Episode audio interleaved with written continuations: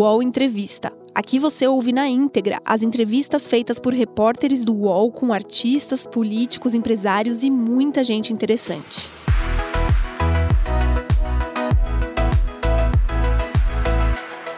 Olá, meu nome é Leonardo Sakamoto, eu sou blogueiro do UOL e hoje vamos entrevistar Dilma Rousseff.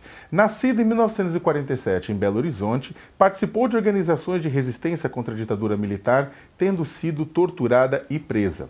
Foi secretária de Finanças de Porto Alegre, secretária de Minas, Energia e Comunicações do Rio Grande do Sul, ministra das Minas e Energia, ministra-chefe da Casa Civil é, eleita presidente da República, governou entre 2011 e 2016, quando teve seu mandato cassado pelo Congresso Nacional. Candidatou-se ao Senado Federal por Minas Gerais no ano passado, mas perdeu a eleição em meio à onda conservadora e antipetista. É avó do Gabriel e do Guilherme. É, Dilma é, gentilmente recebeu a equipe do UOL para uma entrevista aqui na sua casa em Porto Alegre. É, antes de mais nada, eu gostaria de agradecer a senhora pela entrevista, por ter nos recebido gentilmente aqui.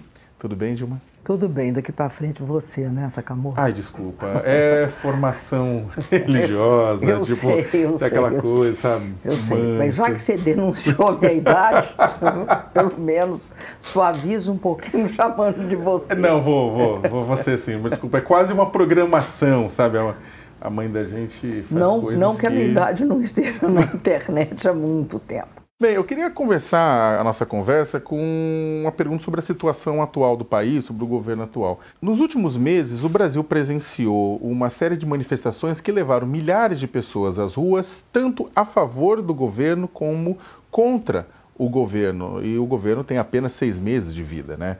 Eu queria saber como você encara, quatro anos depois das manifestações que antecederam seu impeachment, essas manifestações? Olha, eu primeiro eu acho que todas as manifestações elas têm um cunho de expressão popular. As pessoas só vão às ruas quando querem expressar algum sentimento, ou de grande descontentamento ou de aprovação.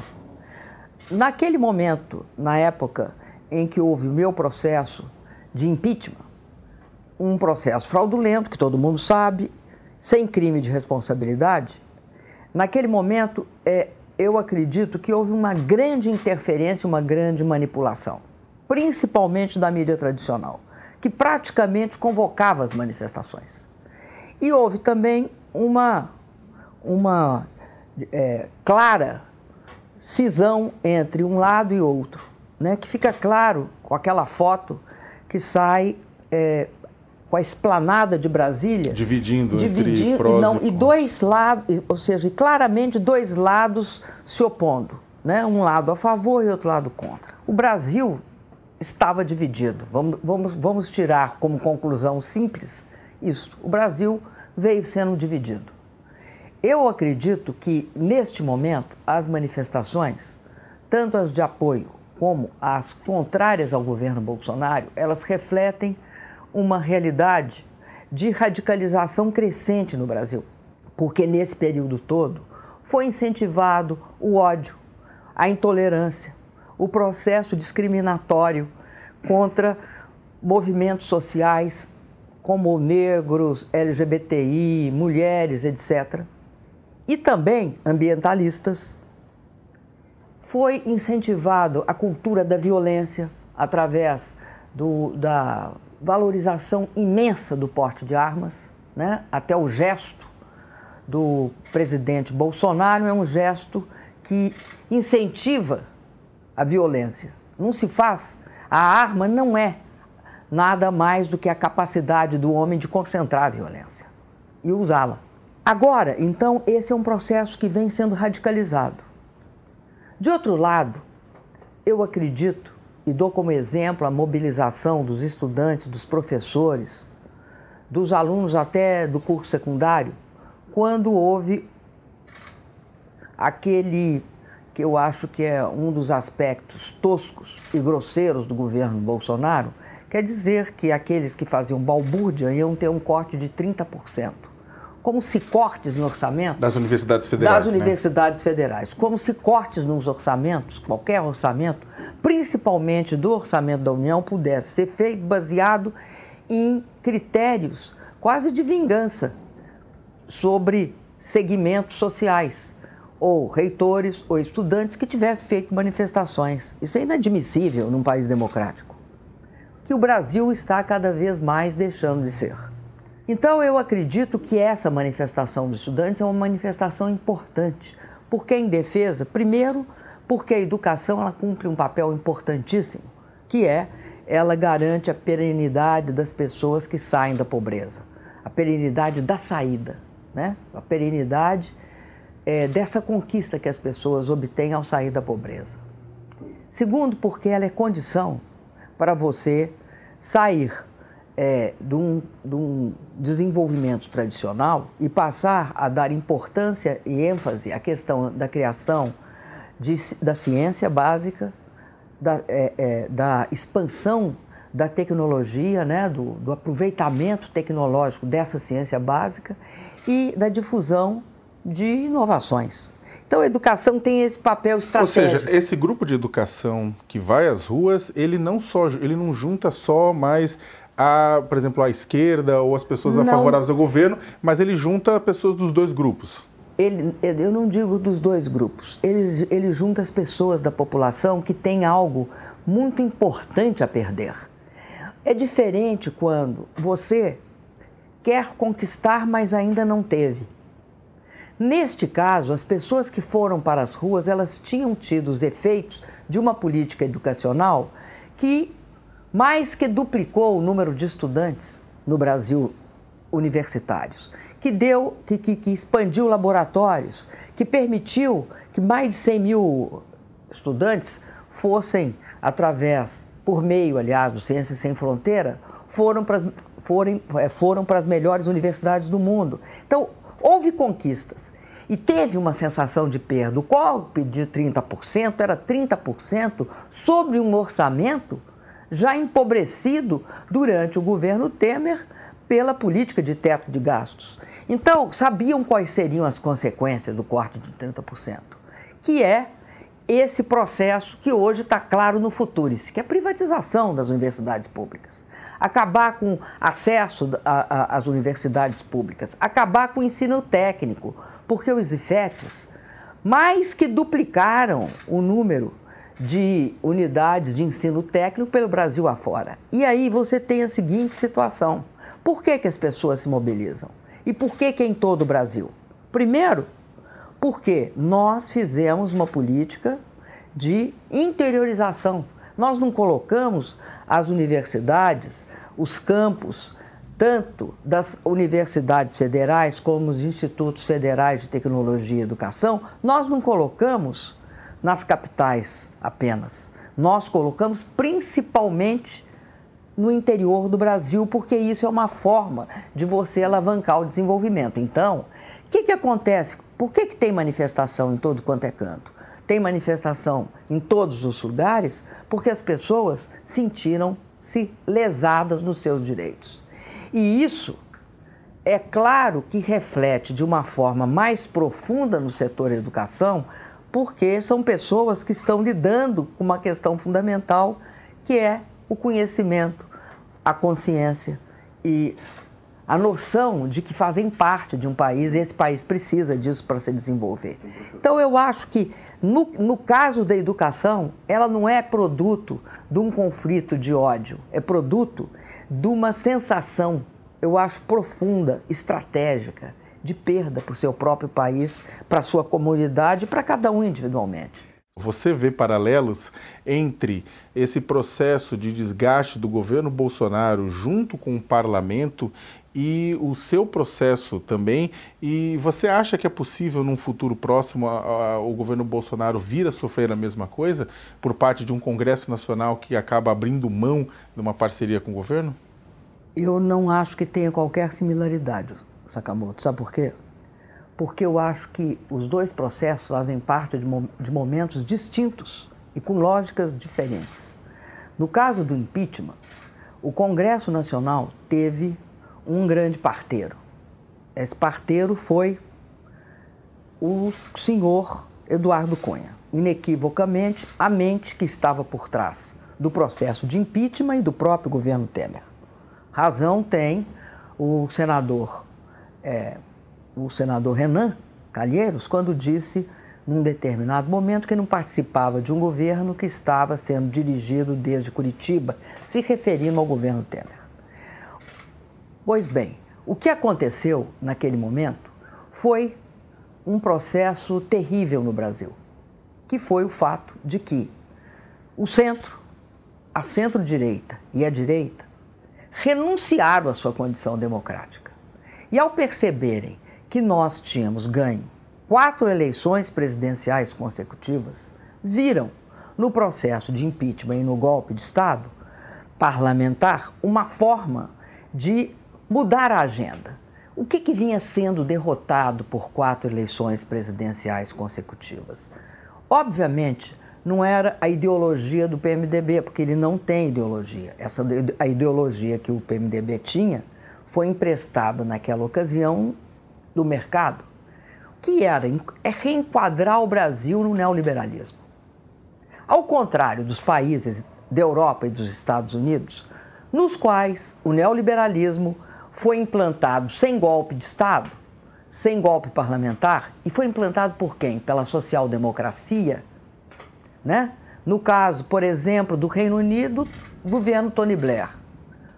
Obviamente, dando continuidade ao governo Thatcher, e vamos lembrar que a Thatcher dizia, não sei se isso é, se é uma, uma lenda, mas que ela disse que o, o primeiro-ministro Tony Blair era a maior conquista dela, no sentido que ele tinha adotado os princípios dela. Nos Estados Unidos, as grandes transformações do neoliberalismo elas ocorrem profundamente, no caso das finanças, no governo Clinton. E na Alemanha, por exemplo, é a social-democracia alemã que faz. Aqui no Brasil, até a social-democracia tenta, o, o, Fernando Henrique Cardoso tenta por em dois governos. Tem várias medidas no sentido de construir aqui o mesmo processo neoliberal. Enfim, privatizando estatais. Privatiza Vale, mas o restante das estatais permanece incólume. Não consegue tocar no mercado de trabalho, apesar de dizer que vai virar a página do Getúlio. Enfim, nos parâmetros, no, no marco democrático, os governos do PT foram barreiras ao neoliberalismo. Então, tratava-se de aproveitar esta crise, porque havia uma crise no mundo. É a queda dos preços das commodities. A China passa de um patamar de 7, 8% para 5, 6% de crescimento. Todos nós sofremos. Eles aproveitam a crise, sobre a crise econômica jogam uma política. Para você lembrar, eu, eu não tinha três meses de governo e tinha seis pedidos de impeachment. Lembrando que uma pessoa, só, um, um presidente só pode sofrer processo de impeachment durante a gestão do mandato em questão. Então eu tinha seis meses e tinha 16 pedidos de impeachment. então, então o que eu quero te dizer é o seguinte: ali foi gestado um golpe de Estado. Por quem? Quem deu a mão? Quem tirou as nozes do fogo? As nozes do fogo foi, foi tirada pela adesão do, do, do principal partido de oposição, que era o PSDB, a esse processo, e do PMDB. Esses dois, esses dois tiveram uma, uma, tiveram, sofreram uma consequência. Foram eles que foram lá e abriram né, a, caixa, a caixa de Pandora. Então, ou seja, no caso. E o que, e, que, que aconteceu com eles? Os monstros que de lá saíram, para poderem viver, os engoliram. Quem são os monstros que de lá saíram? É todo o processo de extrema-direita que começa a surgir no Brasil quando duas coisas acontecem. Eles tentam destruir o PT através do lawfare, prendendo e aprisionando o Lula, e hoje nós sabemos pela Lava Jato o que é esse processo. Mas tem um outro processo que eles fazem, que é a participação no governo Temer. Hoje, o ex-presidente Temer, presidente legítimo, porque presidente devido a um golpe de Estado, diz que ele gosta do governo Bolsonaro, que é a continuação dele. É um sincericídio. Ou seja, a senhora, na verdade, essa frase do ex-presidente Temer, na verdade, é um resumo dessa... É uma síntese do, do que eu acabei de, de dizer. Ou seja, ele... Mas é eu uma... não se esqueça que os partidos... Ou seja, que não há risco de impeachment, de pelo impeachment. menos no, no horizonte, exatamente porque o governo Enquanto Bolsonaro... Enquanto o governo Bolsonaro tiver, ele pode ter, eu não vou falar a palavra rusgas, porque vão pensar que eu estou fazendo uma crítica ao ministro Sérgio Moro, que fala rusgas, não rugas, rugas, ele fala rugas. Eu não vou falar rugas, para mim é comprometedor, mas essas são rusgas entre o Centrão e o governo Bolsonaro, elas são significativas até. Você pode conter, é, vamos dizer, melhorias tópicas aqui, outra ali, é, conquistas, uma melhoria na, na, por exemplo, na aposentadoria, né? retirar o, o BPC, que é uma, minoria, uma melhoria importante, pode ajudar em várias coisas. Mas eu não acredito, de maneira alguma, que tenha uma oposição consequente ao governo Bolsonaro. Você quer saber por que, que não pode ter? Por quê? Porque esse governo está baseado em, em uma, em uma dupla questão. Ele é um governo neoliberal e é um governo neofascista. É neoliberal e, portanto, as reformas neoliberais ele se dispõe a fazer todas. E ele é neofascista porque ele encara tudo o que é progressista como sendo produto de, do marxismo cultural, como eles chamam. Eles veem o marxismo cultural em tudo. Então, uma universidade e um pensador que tiver um, uma opinião contrária deles é um, um, um comunista. E, ao mesmo tempo, eu vou lembrar para você uma frase uma vez perguntaram a um dos generais sobre a questão dos direitos humanos e ele disse que o governo do Bolsonaro, do presidente Bolsonaro, era um governo que não acreditava em direitos humanos, mas em humanos direitos.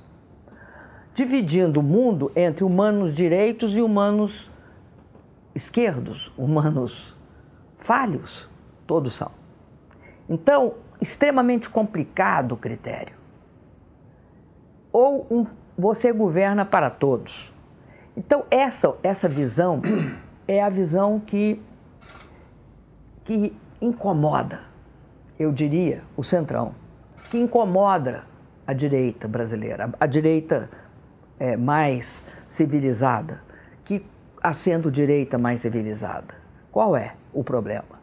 É que eles acham, antes achavam que iam tutelar o Bolsonaro, que iam conseguir fazer com que o Bolsonaro se civilizasse um pouco e não os constrangesse com as manifestações toscas, não civilizadas, grosseiras que ele faz sistematicamente. Esta última dos nordestinos é um absurdo.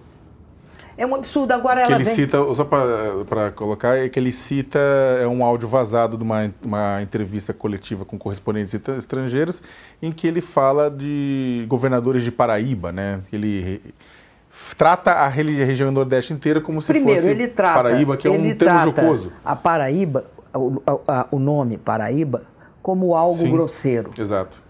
Quando não é. A pessoa que nasce na Paraíba é, um é, não, é, porque, é, é, porque é jocoso para no Rio de Janeiro, é, utiliza é, a, forma que o, a forma que o paulista não, não fala jocoso, de baiano no sentido de racista, preconceituoso. Não tem um, um conteúdo de, de diminuir o brasileiro que nasceu no Nordeste. Eu vou te lembrar que na minha eleição em 2014, logo depois que eu ganhei, houve uma enxurrada de manifestações absolutamente racista contra o Nordeste porque atribuíam ao Nordeste a minha eleição. E é verdade, eu devo ao Nordeste. E acho que o, o, Bolsonaro se refere ao Nordeste, mais uma vez, pelos méritos do Nordeste, porque o Nordeste continua mantendo uma política de inclusão social. O, do, o Nordeste tenta preservar os ganhos que obteve. Mas voltando ao nosso, ao nosso assunto, eu acho que essa contradição, o fato de que o governo Bolsonaro pode de fato implantar as reformas, né? As reformas neoliberais.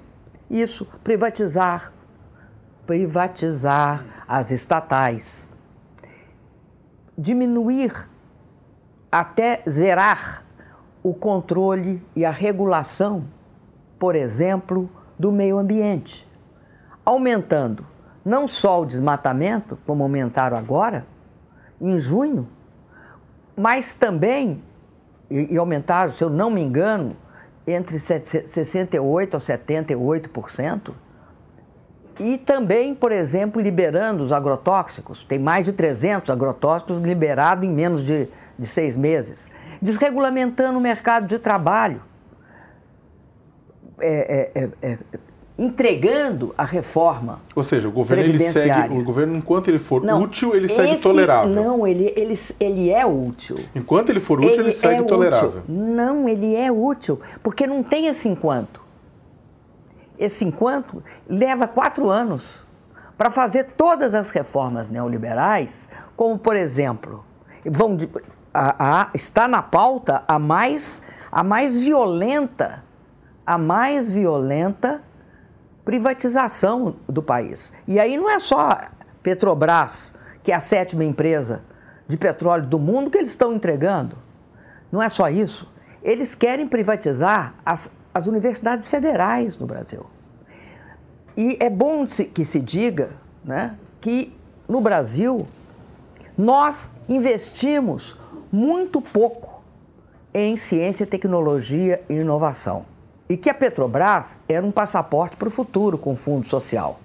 Que a gente utilizaria o dinheiro do pré-sal para investir em educação, em ciência, tecnologia e inovação. Porque educação é a base Quando disso. a senhora fala de privatização de universidade federal, é, no caso, a entrada da substituição de recurso público por privado na manutenção. Não, eles vão vender. Você acha vender mesmo?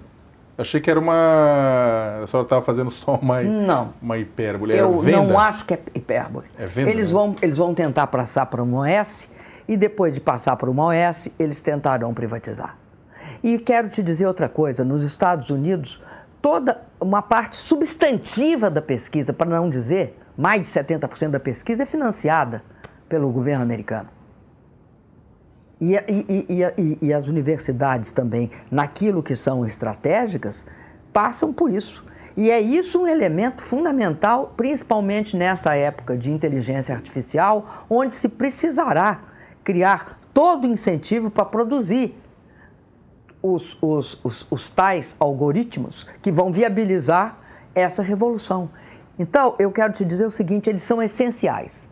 O que, que eles pensaram? Que era fácil que era fácil, que seria tranquilo, né? conter o governo Bolsonaro, mitigar o governo Bolsonaro. Acontece que o governo Bolsonaro tem um componente neofascista. Esse componente neofascista, ele não é mitigável, ele não é passível de ser, é, sabe, contido. Ele foge dos controles, ele sai dos controles e se expressa. Isto é esta, esta contradição que a direita, o centro-direita, terão de conviver ao longo desse processo daqui para frente. Esse processo político será sempre caracterizado por essa contradição. E a arma do Bolsonaro é sempre o fato de que eles precisaram de um impeachment. Precisaram prender, condenar e impedir que concorresse à eleição o presidente Lula. Um inocente, hoje claramente provado pela Vaza Jato. Além disso, eles precisaram de destruir, destruir as possibilidades da, do centro, da centro-direita e da direita no processo eleitoral de 2018, Até... para poder se, se é, é, chegar ao poder e implantar essas reformas. Não, Caso vai... contrário, elas não seriam implantáveis. A gente vai tratar daqui a pouco, até porque também na lista de perguntas tem a, a com relação ao status da situação da direita, sendo direita do PT.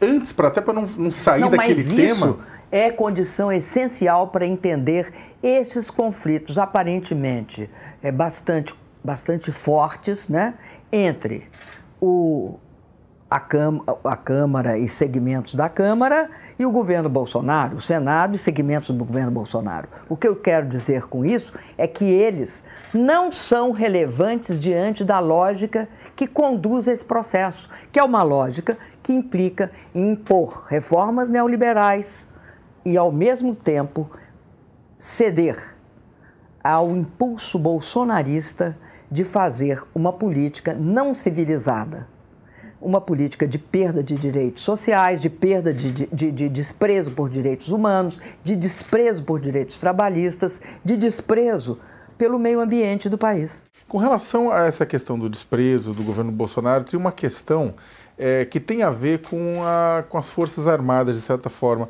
É, você acha que a relação entre o estabelecimento da Comissão da Verdade, né, para que fosse esclarecida mortes, desaparecimentos durante a ditadura, com a postura do Exército com relação ao governo Temer, com relação à prisão do Lula, com relação à eleição do Bolsonaro? Existe uma relação direta, na sua opinião?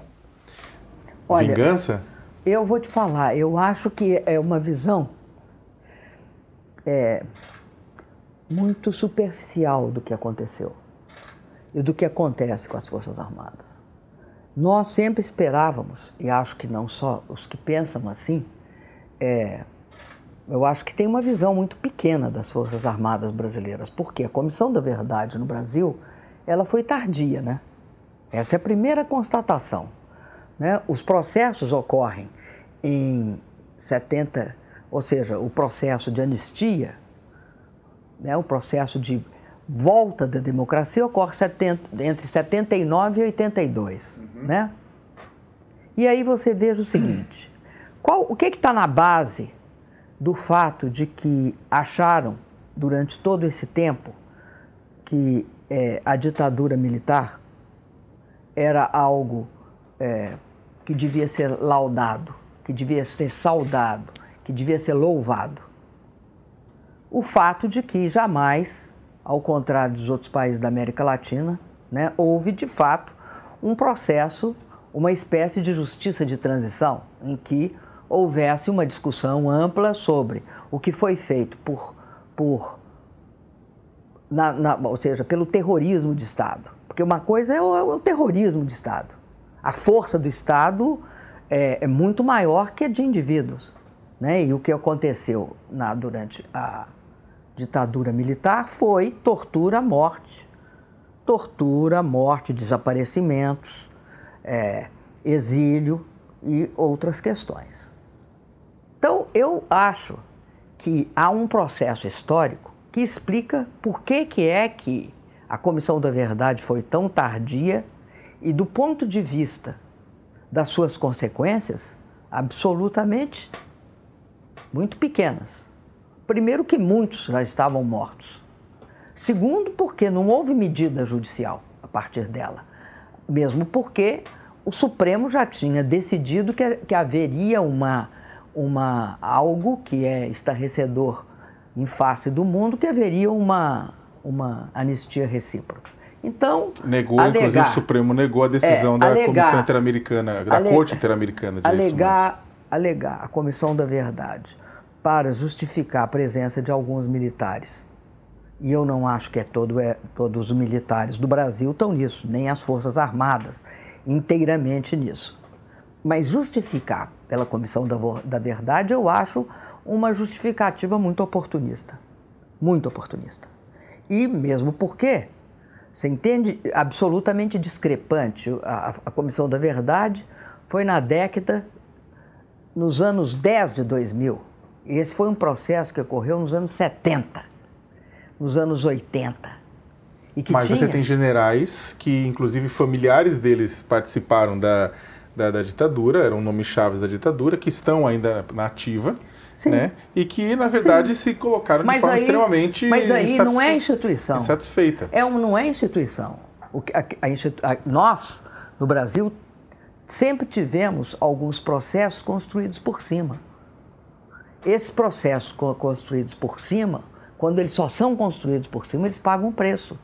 E isso fica muito claro, e fica muito claro é, para mim, por exemplo, quando a imprensa internacional começa a me perguntar e me pedir a justificativa para, na época, não havia menor hipótese de se conceber naquele momento, ninguém da imprensa internacional supunha que o Bolsonaro seria um futuro presidente da República. Mas o que me perguntavam é como foi possível no Congresso brasileiro um, um deputado federal, o senhor Jair Bolsonaro, voltar, votar pela ditadura militar e, em, e, e homenageando um torturador como o, o senhor coronel Carlos, Carlos Ustra. Alberto Brilhante Ustra. Me perguntavam isso e, de fato, há que ter uma explicação para isso. E ela não é a Comissão da Verdade. Não, não estou falando Segura, que a Comissão não, da Verdade era a explicação, mas. Não, só estou dizendo que aqueles que atribuem à Comissão ah, tá. da Verdade o fato de que eles preferiram. É, é, é, alguns militares foram para o governo, governo Temer e para o governo Bolsonaro, tá? Alguns que, algumas pessoas falam isso, eu já, uhum. eu já li Sim, na internet. é por isso que eu perguntando. Pois é, eu acho que é absolutamente equivocado. Equivocado, frágil e inconsistente. Até porque, do ponto de vista estratégico para o Exército, foi nos governos do Lula e no meu governo que várias questões centrais em relação às Forças Armadas foram tratadas e tratadas com muito respeito. Mas não só com respeito, com visão estratégica de país, com visão de soberania nacional. Eu te dou os exemplos. Um, os submarinos. Construir um submarino nuclear e um submarino tradicional foi uma iniciativa iniciada no governo Lula, construída no governo Lula e, e, e mantida inteiramente no meu. Segundo, as Forças Armadas, é, é, no caso a aeronáutica, tiveram um grande incentivo com o quê? E, e, e, é algo que eu nunca, Gripen, né? eu nunca imaginei, não só com gripe, eu nunca imaginei que pudesse ocorrer a venda da Embraer. Por que, que eu nunca imaginei? Ah, tá, a Embraer não era uma empresa estatal, mas era uma empresa que vivia dos recursos estatais. Eu não sei se você sabe, recentemente, é, a, a Pilar Del Rio, a senhora do, do Prêmio Nobel José Saramago, é, visitou o Lula, o presidente Lula, no mesmo dia que eu. Fomos juntas visitá-lo.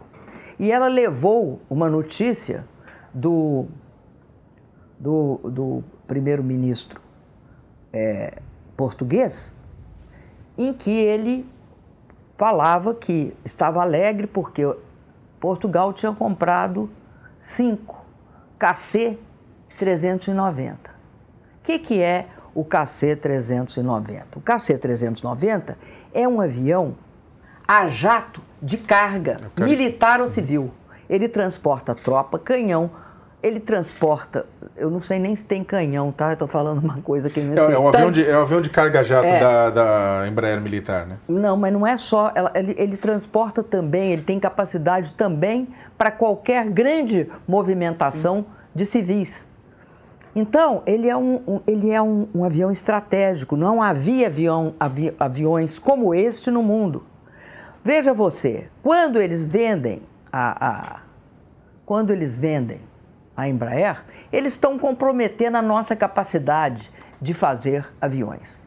Eu, você falou no Gripen. O Gripen é outro. É a nossa é, é, é o fato de que por que optamos pelo Gripen? Porque com o Gripen poderíamos desenvolver tecnologia própria. Isso era importante para quem? Para a aeronáutica, para qualificar seus oficiais, para qualificar seus soldados, tá, para dar uma dimensão ao Brasil. Mas o que eu não entendi é que eh, você falou Não, o que eu estou dizendo é que nunca ninguém investiu tanto. No caso do Exército, ah, tá. nós tivemos todo o investimento é, na área de, de segurança cibernética, de, de armamentos leves, nós fomos capazes de construir tanques médios e vendê-los pelo mundo inteiro. Ou seja, houve um desenvolvimento da indústria militar no Brasil. E esse desenvolvimento da indústria militar teve no Exército um ponto focal, porque, além disso, é, a capacidade do Exército de construir infraestrutura, nós re nós modernizamos inteiramente a engenharia do Exército Brasileiro, porque muitas vezes eles nos ajudaram a fazer estradas, a fazer, por exemplo, a interligação do São Francisco, né, da bacia do São Francisco. Mas... Então, eu, eu te digo o seguinte: eu não acho que o Exército Brasileiro, naquele momento do golpe, ele tenha tido, do golpe parlamentar, ele tenha tido uma ação pró-golpe ele pode ter tido no máximo uma omissão, mas a omissão do Exército é melhor do que a ação. O que justifica, então, determinados comportamentos de determinados Porque a membros da cúpula do Exército? não é- não, não, não. a depois omissão é constitucional. Ho- Hoje, não, não, não omissão. Tô falando hoje, de- determinados comportamentos de membros do Exército, não da ativa e da, e da, Aí- e da- aí, reserva com relação a, a- ao, ao seu governo, ao Posso dar governo um Lula e ao conselho? PT. Posso dar um conselho, Diga. Sakamoto? Pergunte para eles. Pergunte para eles e mais. Pergunte como é que aceitaram entregar a base de Alcântara sem contrapartida nenhuma. Como?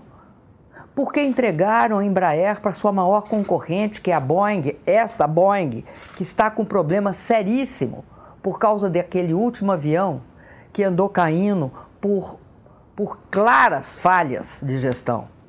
Então, eu te digo o seguinte: desmontar o Brasil é algo que queria, que, que, que era objetivo do neoliberalismo. E mais, não é só isso não.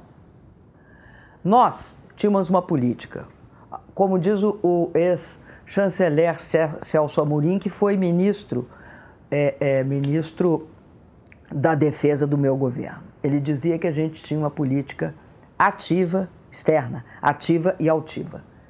Nós demos prioridade para quem? Nós demos prioridade para construir, sim, os BRICS. Por quê?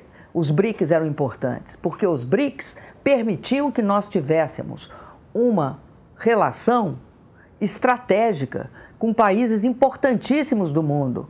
É, é, por exemplo, é, Rússia, China, Índia e África do Sul. Com os- o nosso, a nossa região, a importância que nós demos para a América Latina, a importância que demos para a África, o fato de termos uma política sul-sul, em que nós queríamos fortalecer a presença do- estratégica do Brasil no mundo e fomos respeitados. Hoje, o Brasil é uma. É uma. Infelizmente, é muito difícil para mim dizer isso, mas o Brasil não é tratado com o devido respeito. Fazer uma pergunta bem. eh, Eu vou até. eu, vou ter que dar uma acelerada em algumas perguntas, porque tem bastante coisa que eu queria ouvir eh, de você ainda. Mas uma pergunta bem pontual, que ainda tem a ver com a questão das Forças Armadas, direto e indiretamente, que é a questão da. da a Comissão da Anistia adiou no último dia 26 o julgamento do seu pedido de indenização.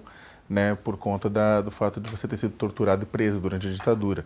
E a palavra final deve ficar, inclusive, depois da comissão, deve ser da ministra da Mulher, Família e Direitos Humanos, que é a Damares Alves. Qual é a sua expectativa?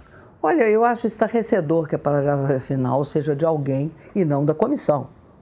Tô- é você que está me informando isso e me estarrece, porque a comissão já tem uma opção de gente que, que, que é- tem está comprometida, mas eu não quero fazer um, julga- um julgamento preliminar. Só, só acho muito estranho eles negarem que eu tenha sido torturada, como fizeram com a jornalista Miriam Leitão, porque o próprio presidente da República, quando deputado federal, foi e disse que o, o coronel Carlos Brilhante Ustra foi meu terror. Suponho que ele foi meu terror porque me torturou. Essa é- era o que estava na cabeça do senhor, então, deputado federal Jair Bolsonaro. Então, a discussão, tá? a discussão de que se eu tenho ou não tenho direito a receber a indenização é uma discussão que só mudando a lei eu não teria. Só mudando a lei. Há que mudar a lei. A lei é clara, tá? Pela lei eu tenho. Então, aguardo para ver como essa comissão se comporta. E aguardo com muito interesse, porque vai ser uma prova de que eles contradizem o que, o que, mesmo, o, o que eles mesmos dizem, o que não, também não me espantaria muito, porque essa tem sido a prática recente. Né?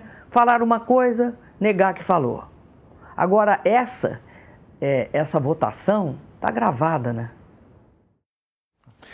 Reforma da Previdência. Qual que é a sua avaliação do projeto que foi, que acabou sendo aprovado pela Câmara dos Deputados em primeiro turno, com relação à alteração, com relação à reforma das aposentadorias? Olha, ainda não foi aprovada. No primeiro turno. Não, não, não, ainda não foi aprovada a reforma da Previdência, tá? Então eu quero dizer o que, que eu acho gravíssima na reforma da Previdência, tal como estava sendo é, é, é, elaborada. É a primeira coisa que eu acho gravíssima é o sistema de capitalização. Porque esse sistema de capitalização individualiza as pensões, as, a, a, aposentadoria e, e fragiliza, por, por, individualizar, fragiliza. Porque o sistema de, part, de partição, ele cria né, a corresponsabilidade. Bom, eu quero só dizer primeiro as coisas que é, é, não, não, não, que não passaram, passaram, mas que eu acho que tem de ficar atento, porque ou elas voltam no Senado ou elas voltam algum dia. Até porque o senhor ministro Paulo Guedes disse que isso era o centro, o cerne da reforma da Previdência. A segunda questão é a questão do BPC, que é, uma, é uma, um absurdo você tirar a, essa parte né, da, da nossa rede de proteção social, que é o fato de que as pessoas pobres que são deficientes ganham um, um, um mínimo para se manter. Eu acho que o mais grave do que foi aprovado é o fato de que não levaram em conta que no Brasil há uma enorme rotatividade. Fingiram que não viram essa enorme rotatividade. E aí as exigências de tempo de trabalho, de tempo de, de contribuição, permite que a gente afirme que ninguém pobre, trabalhador, fará jus à aposentadoria, porque jamais conseguirá cumprir o tempo de contribuição e o tempo de, de, de serviço. Mas ele não acabou não se mantendo em 15 anos a contribuição mínima? Mas faz a, faz a conta. Que conta? Qual, de, qual faz Tem conta. várias contas. Não, a conta é o seguinte: quanto tempo um trabalhador precisará trabalhar para poder ter acesso à aposentadoria. Mas você está falando no caso da integral, né? Da integral. Ah, da integral. Você quer o mínimo. Mas eu acho engraçado porque todos nós queremos a integral, né? Eu quero a integral, você quer a integral, a dona Maria ali quer integral, o seu Joaquim quer integral. Agora, o trabalhador brasileiro parte do pressuposto que aceita a mínima, é isso? Eu acho muito estranho. No, no, em, em, dezembro de 2014, uh, vocês chegaram a fazer, começaram a fazer mudanças, né, na, na transição do final do seu primeiro mandato para o segundo falar mandato. Uma coisa? Oi? Sempre que se muda a expectativa de vida de uma população, tem de se fazer ajustes e reformas na aposentadoria. Ninguém nega esse fato. Tanto não nega que nós começamos a abrir o debate. Por quê? Porque a gente achava que era fundamental que a gente na medida em que alteramos profundamente a expectativa de vida, nós elevamos a expectativa do, do, do, de vida dos brasileiros e das brasileiras com as nossas políticas sociais e de saúde pública. Então, nada mais justo que a gente abrisse o debate. Mas como é que a gente pretendia abrir o debate? Nós pretendíamos abrir o debate, primeiro, estabelecendo um diálogo forte entre vários segmentos da sociedade, criando uma comissão que tivesse representação dos trabalhadores, que tivesse representação dos empresários, que tivesse a representação dos aposentados, que tivesse representação dos parlamentares, enfim, que todas as áreas fossem contempladas para sair uma discussão que levasse a um caminho. E tínhamos alguns princípios. Nós não íamos alterar direitos adquiridos. E aqueles, aquelas expectativas de direito seriam consideradas também. Teria de se ter um tempo de transição, e naquele momento era extremamente possível. Por quê? Porque continuava crescendo o mercado de trabalho, o desemprego estava em 4,6. Mesmo porque é muito difícil você fazer uma reforma da Previdência num quadro de grave crise econômica como nós estamos enfrentando, sem nenhuma perspectiva de recuperação no horizonte. O que torna a questão da previdência uma questão complicada, porque a gente sabe que quanto mais há crescimento econômico, mais há trabalho disponível e, portanto, emprego. Se há emprego, as pessoas pagam a sua aposentadoria, descontam para a sua aposentadoria. Segunda coisa, quando há crescimento econômico e crescimento econômico saudável, você não tem a, o fenômeno da precarização ou do trabalho parcial.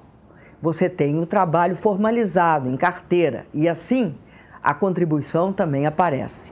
Com isso, você reduz os problemas de financiamento da aposentadoria. É óbvio que precisa ainda ajustes por conta da expectativa de vida. Quais ajustes mas, eh, você faria? Tipo, se, tivesse o seu governo. Nós fizemos nós fizemos. Não, fez a, com relação ao fator previdenciário. Pois é, mas era, uma, era um dos ajustes. Só que a partir... E a gente ia, e a gente ia a gente estava em discussão como construir uma alteração então, permanente. A alteração. Era é, essa, era é, tentar a... adequar o tempo maior de sobrevida às pessoas. Ou seja, estabelecer uma idade mínima, estava é, no horizonte? Nós não chegamos a isso, meu querido. Idade mínima vou... para os mais ricos, é claro. Você está querendo que eu especule sobre uma coisa que eu fui interrompida na minha, no meu diálogo é, é, previdenciário por conta do processo de impeachment.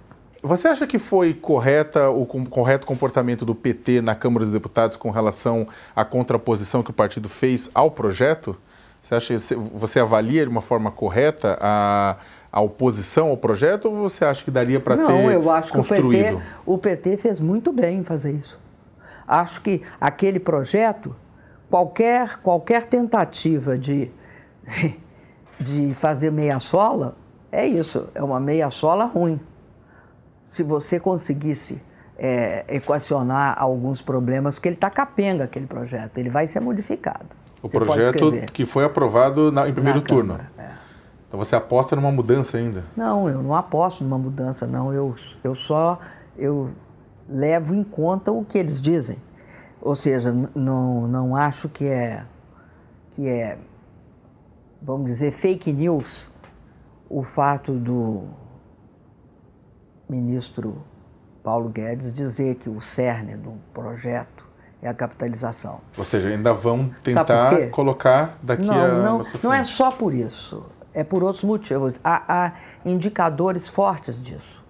Há indicadores que o Ministério da Fazenda está muito interessado nos fundos compulsórios, chamados compulsórios do país, que são aqueles decorrentes da contribuição dos trabalhadores, né, que é uma espécie de poupança do país. Tanto o FAT, quanto o FGTS, quanto, eu te digo, a Previdência. O maior, ou seja, a maior concentração de recursos financeiros está onde? no governo central, tirando as estatais, na Previdência. Por que essa intenção do senhor é, Paulo Guedes de fazer a capitalização? Disponibilizar esses recursos para o setor financeiro privado.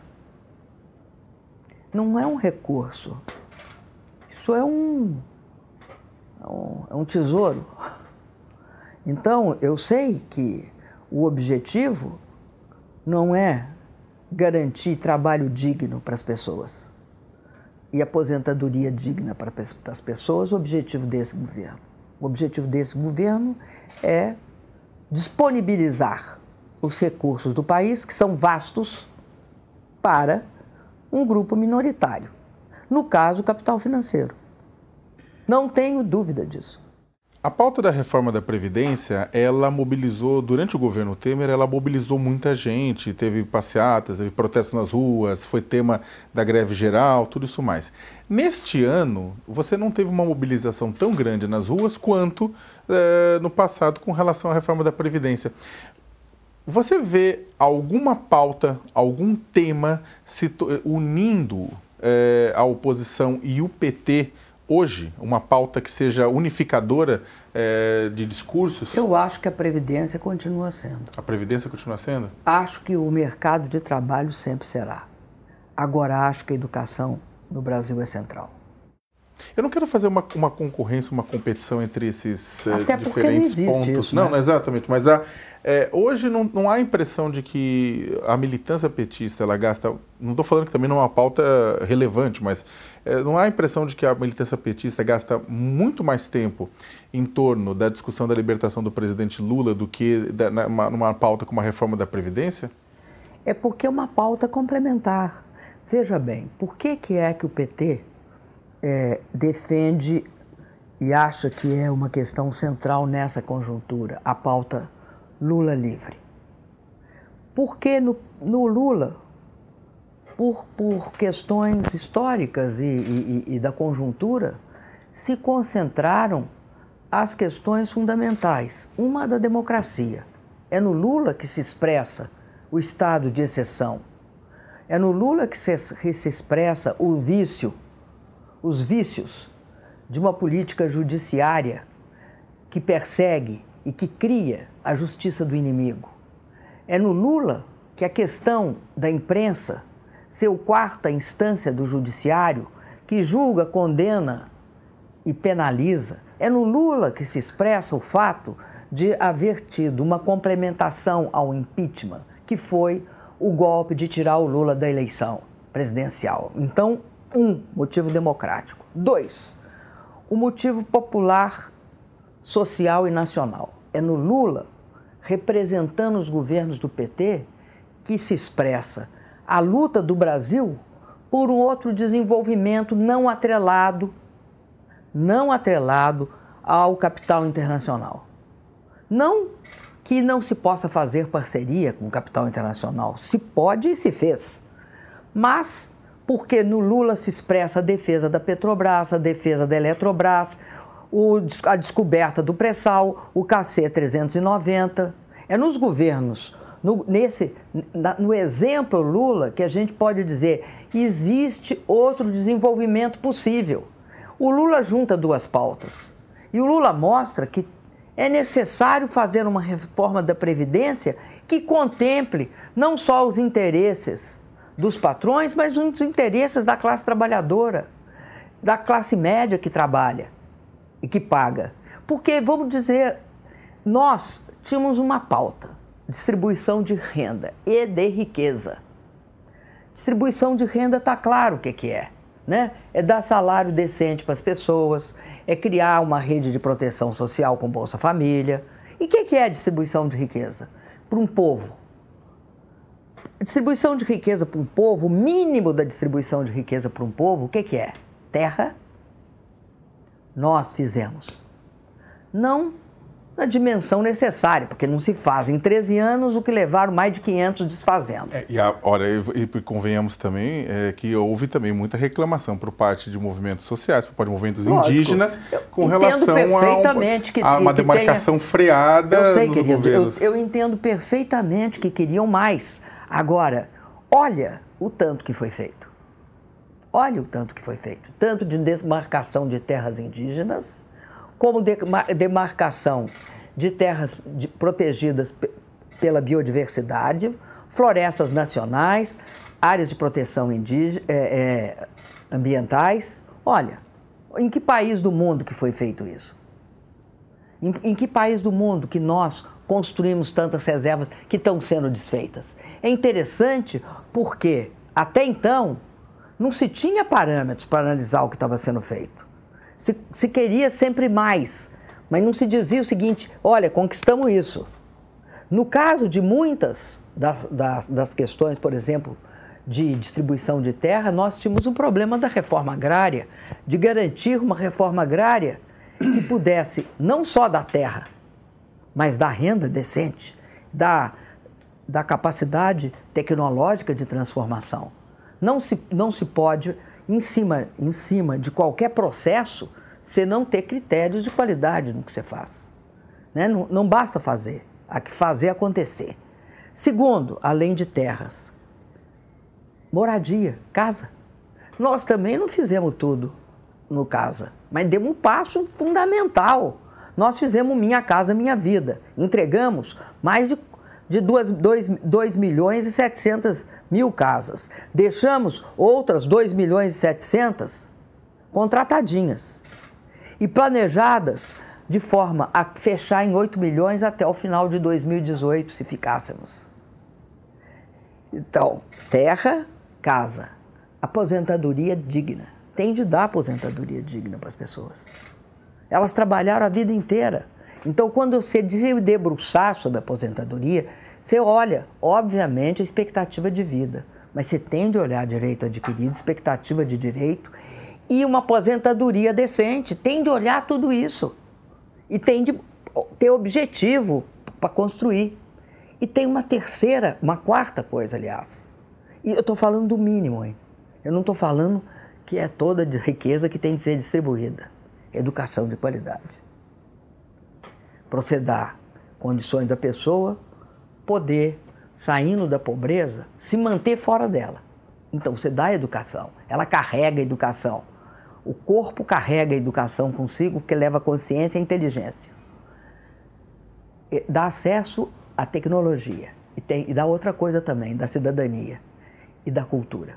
Porque cultura não existe sem educação. Ou seja, cultura é difundida, porque a cultura popular já existiu com as pessoas pobres, criando o seu universo, mas a gente quer uma cultura pujante para o Brasil. Você acha então, que você tudo acha que... isso era distribuição de renda, de riqueza. Para fazer isso, os pobres tinham de estar no orçamento. Ninguém queria os pobres no orçamento. Ninguém quem? Ninguém que tem uma visão ultra neoliberal da sociedade. Ninguém queria. Você acha que a esquerda tem projeto para enfrentar a extrema-direita hoje no poder? Tem projeto para é, para sensibilizar a população, trazer a classe trabalhadora para dentro de novo de uma proposta de, de poder, de governo, de sociedade?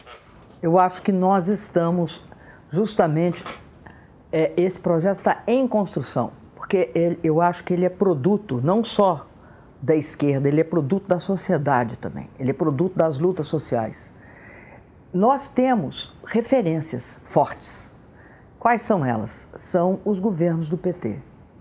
E o que nós conquistamos nesse processo que está sofrendo ameaça. Hoje, nós temos de lutar por coisa que já tínhamos conquistado. Temos de voltar a reconquistar, mas vamos ter de avançar mais. Por exemplo, é, é óbvio que é impossível deixar 63 milhões de pessoas sem assistência médica. Esse era o número de pessoas do Mais Médicos. Os 18 mil médicos trazidos de fora do Brasil e alguns poucos, em torno de uns mil e pouco aqui do Brasil, foram responsáveis por 63 milhões de pessoas atendidas. Isso é atenção básica, aquela atenção básica que, segundo a Organização Mundial de Saúde, é responsável por 88% da saúde pública de, numa população determinada. Além disso, ah é, e, e, e os remédios? E os remédios? Os remédios do Aqui Tem Farmácia Popular, que eles acabaram com eles. Remédios esses que eram responsáveis para, para pelo atendimento de pessoas que tinham doenças crônicas, que são as características também de uma população. Quais são? hipertensão, diabetes e asma. Se você tiver essas pessoas com remédios gratuitos, tendo acesso a remédios gratuitos, sem sofrer problema de renda, elas também vão pressionar menos os hospitais. Então, seus investimentos nos hospitais serão menores. Acabar com a distribuição gratuita de remédios de, de, dessas doenças crônicas é, além de uma insensibilidade social, uma burrice econômica. Tem várias outras questões. Por exemplo, é impossível supor que vão, que vão privatizar partes da Petrobras. A Petrobras é a sétima empresa de petróleo do mundo. A Petrobras nunca esteve ameaçada de quebra a média do caixa da Petrobras nesse período todo esteve no mínimo em 13 bilhões de dólares, no máximo em 26. Caixa. Fora o fato dela ter tido nesse período todo, que período eu estou me referindo? De 2003, quando entramos, até agora. Ela não tem menos de 25, 26 milhões de, de, de, de, de lucratividade. A Petrobras tem 60% a, a mais da Petrobras é do, é do, é do povo brasileiro. É do povo brasileiro. A, a, a, o, o, povo brasileiro é acionista majoritário e controlador da Petrobras. É ele que tem de ser considerado e não um investidor estrangeiro. Pode ser considerado sim, porque tem um momento que os dois interesses são parecidos. Quais, que momento? O povo brasileiro também quer lucratividade na Petrobras para ela continuar investindo, mas não quer passar necessidade de não ter acesso a gás barato. Então vai ter de voltar com essa questão da Petrobras e discutir bem a política de preço da Petrobras. Você é contrária à política de preço atual? Inteiramente contrária, não sou contrária. Eu sou inteiramente contrária. País nenhum do mundo atrelou o preço do seu petróleo, principalmente países que têm o petró a quantidade de petróleo que nós temos e que 70%, mais de 70% da nossa produção é denominada em real e não em dólar. A troco de quê? Você indexa ao dólar? Para dar valorização para o investidor internacional? Então era melhor não abrir o capital. Mas nesse sentido, então, você Pergunta concorda com que o, o, Jair, o, o, presidente Jair Bolsonaro não, não foi, te havia meu querido, um rompante foi, de sinceridade? Não foi o presidente Jair Bolsonaro que faz. Que fa, ele pode ter falado. Eu não deixei isso acontecer durante meu governo. E por isso recebi uma pilha de críticas. O presidente Jair Bolsonaro pode falar o que quiser, só que ele não interfere em um milímetro no que ocorre dentro da política de preço da Petrobras. Ela está atrelada porque é subjugada pelos interesses dos investidores internacionais. E isso é claro, não precisa de eu dizer, a própria Associação de Engenheiros da Petrobras mostra isso com clareza. Mas continuando, é impossível o Brasil não voltar a ter uma política ambiental. Nós estávamos na liderança da questão ambiental no mundo. Por 30 anos nós construímos, não foi o, o, o, o, meu governo, do presidente Lula, foram 30 anos de construção de uma política ambiental, que deu origem a quê? Deu origem à possibilidade de nós termos reduzido o desmatamento na quantidade que reduzimos. Deu origem a que nós pudéssemos voluntariamente propor para o mundo uma redução nossa de 36% dos gases de efeito estufa. Fomos estratégicos para construir o Acordo de Paris. E agora, o que, que você vê? Você vê o desmatamento crescendo, você vê a autorização desenfreada de agrotóxicos. Eu, eu posso continuar. Em, em outra questão, a política de valorização do salário mínimo. Tudo isso nós vamos ter de retomar. Agora, eu acho que tem várias questões que nós temos de avançar. Por exemplo? Acho que é um absurdo a política de spreads praticado pelo setor oligopolista financeiro no Brasil. Não é possível alguém mais no Brasil acreditar que spreads de 300% no, no cartão de crédito, ou até menos, 200, ou acima de 100, em, em, é, é, é, spread de 100% para para financiar a indústria e, e agricultura seja viável no Brasil. Não, tem de mudar a política de spreads e de juro. Como? Olhando para a questão seríssima que nós temos um setor financeiro oligopolizado, sem concorrente, que não tem, que não tem disputa e que cobra absurdos do, do, da sociedade brasileira. Nesse sentido, você está alinhada com o próprio Paulo Guedes, que reclama da concentração bancária, né? Querido, o dia que Paulo Guedes reclama Mas é que é exatamente da concepção tá... bancária... Não, da concentração. Da concentração, desculpa, da concepção não, da concentração bancária, eu ficarei muito feliz de, ser, de, de, de estar com ele. De estar alinhado. Ele jamais será contra a, concep, a, a concentração... É só da boca para fora, Não, então? meu querido, ele é um deles. Não é porque é da boca para fora ou não. Você está confundindo discurso e retórica com realidade.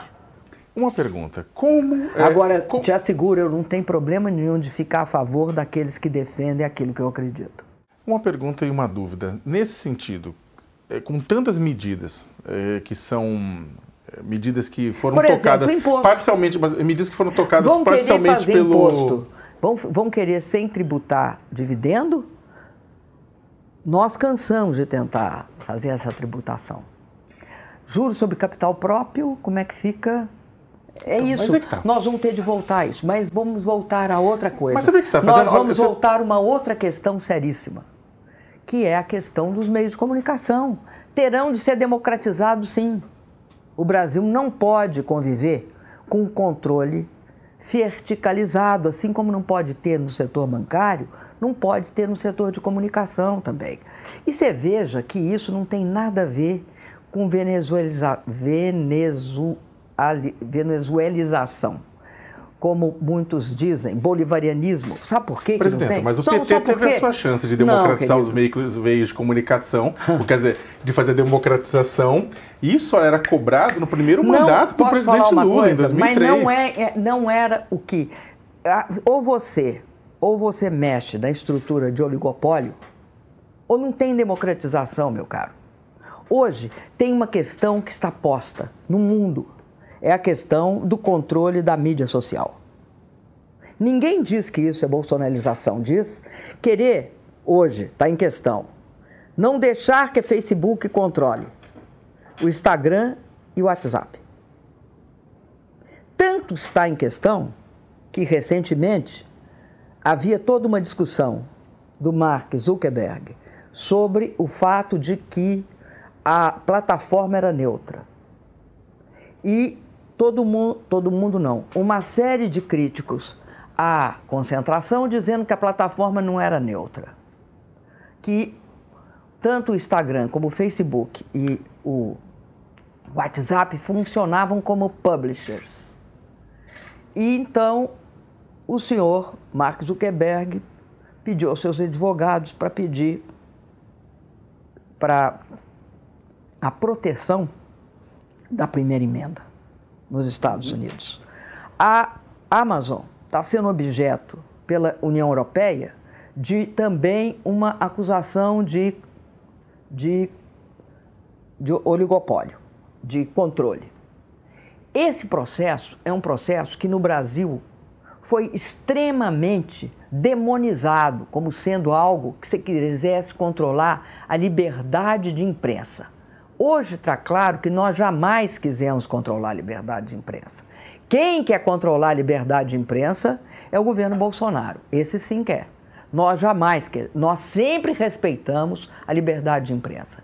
E querer a democratização e a, e a desregulamentação é, é, do processo de forma a que o oligopólio seja desconstruído, completamente desconstruído, precisando de uma nova legislação, é algo que, me, me desculpa, mas para ser tentado tem de mudar essa correlação de força. Você perde no Congresso no dia seguinte. É aquilo que a gente fazia. Você entra, perde e não pode entrar na mesma legislatura. Não sei se você sabe. Uhum. É sistematicamente assim. Então, te digo o seguinte: concordo contigo. Não fomos até as últimas consequências, tínhamos de ter ido. Porém, não era no sentido de controlar o que sai na rede, é no sentido de, de, de desconstruir a concentração brutal que tem no Brasil. Brutal. A senhora sai candidata de novo em 2020 ou 2022? Não pretendo. Não pretende? Não.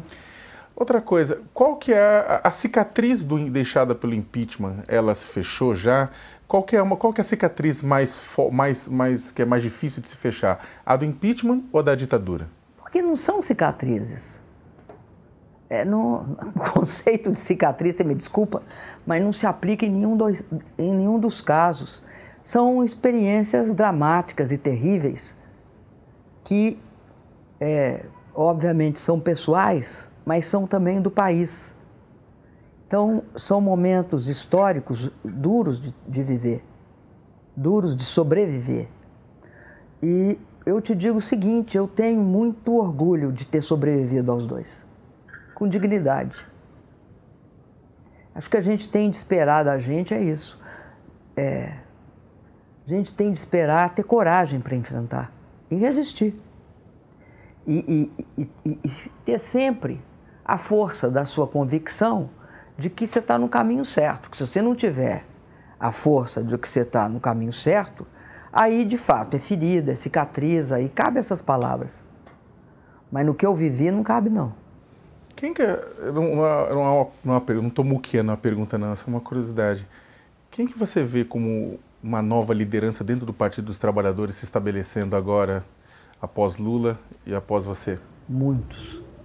Quem, por exemplo? Muitos. Quem, por exemplo? Muitos, não vou Prefeito citar de São ninguém. Paulo, Fernando não Haddad? Vou, querido, eu, você não vai me fazer citar ninguém. Tem muitas pessoas, o Fernando Haddad certamente é uma. Tem pessoas fora, como o Boulos, tem pessoas dentro do PT, bastante pessoas que estão emergindo. Você não, sabe, você leva anos para criar lideranças. Eu pergunto isso porque... A gente está na fase, eu e o Lula, e outros, como na, da minha geração, nós estamos numa fase de passar o bastão. Sabe a corrida de bastão? Uhum. Nós estamos nessa fase. Agora, é fase, é longa, se ainda está correndo. Ou seja... É, eu não preciso de candidatar para ainda estar tá correndo. O Lula está correndo também. Está lá na prisão, mas está correndo. Então, está correndo. Nós, nós estamos no, na corrida de bastão. Veja bem. No processo da corrida de bastão. É que no ano que vem tem eleição municipal de novo, né? Então... Sei, mas aí começa a aparecer as lideranças. Tem os governadores todos do PT, tem os prefeitos, os deputados estaduais, os deputados federais. É daí que surge. Então você acha que o PT não deveria, por exemplo, abrir mão em determinadas, é, determinadas disputas em nome Ué, mas, da. Mas da... quem disse que, que as lideranças serão só do nosso partido? Não são só do nosso partido. Quem disse isso? Eu citei o Boulos até para enfatizar esse fato. Cito Flávio Dino para enfatizar também. É por quê? Porque elas estão surgindo, elas, elas constituem um campo em expansão. E aí é assim, sabe? Quanto mais as pessoas aparecerem, lutarem e estarem é, nas suas lutas e nas lutas né, do país, mais lideranças nós vamos ter. É agora é a hora que vai nascer muitas. A minha, a minha geração está encerrando isso. E você veja, tá, que não é muitas pessoas nesse país que participou de dois golpes de Estado, né? Eu sou uma.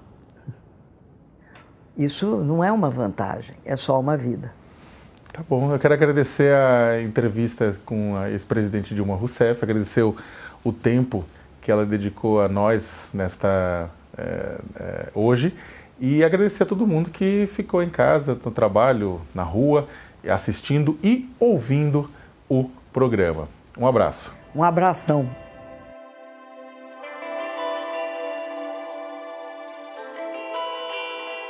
O Ao Entrevista tem edição de áudio de Amer Menegassi e coordenação de Diogo Pinheiro.